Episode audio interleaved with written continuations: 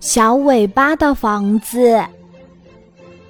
小尾巴是一只粉嘟嘟的小猪，别看它粉粉嫩嫩的，很好看，其实它是一只不爱干净的脏小猪。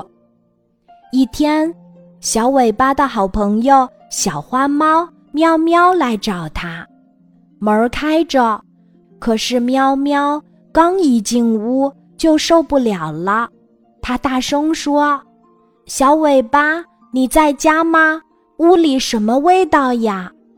喵喵没有听到小尾巴的回答，只好捂起鼻子向前走。天哪！小尾巴的家里堆满了脏衣服，还有零食的包装袋儿，到处都是乱七八糟的。小尾巴，太阳都晒屁股了。快起床呀！小尾巴睁开眼睛，懒洋洋地说：“哦，原来是喵喵呀！我想再睡一会儿。”喵喵感觉自己的头都大了一圈儿，它叉着腰，用命令的语气对小尾巴说：“再懒下去，你就成了无可救药的宇宙第一大懒猪啦！”今天是大扫除的日子，你赶快起来。小尾巴一听要干活儿，心里有一百二十个不愿意。它慢悠悠的起床了。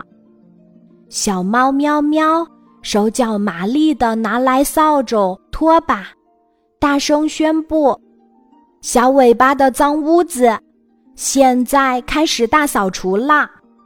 说完。喵喵打开所有的窗户，让灿烂的阳光照到房间的每一个角落。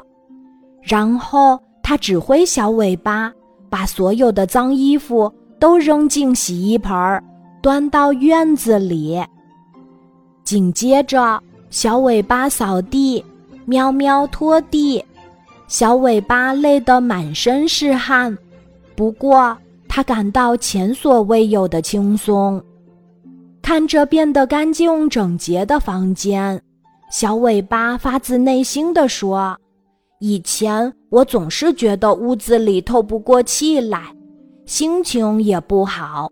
现在我终于知道原因了。喵喵，多亏有你帮忙，才能使我的家变得这么干净。谢谢你。”小猫喵喵擦擦脸上的汗水说。从今天开始，你要变得勤快起来，每天都要打扫房间。我会来突击检查的。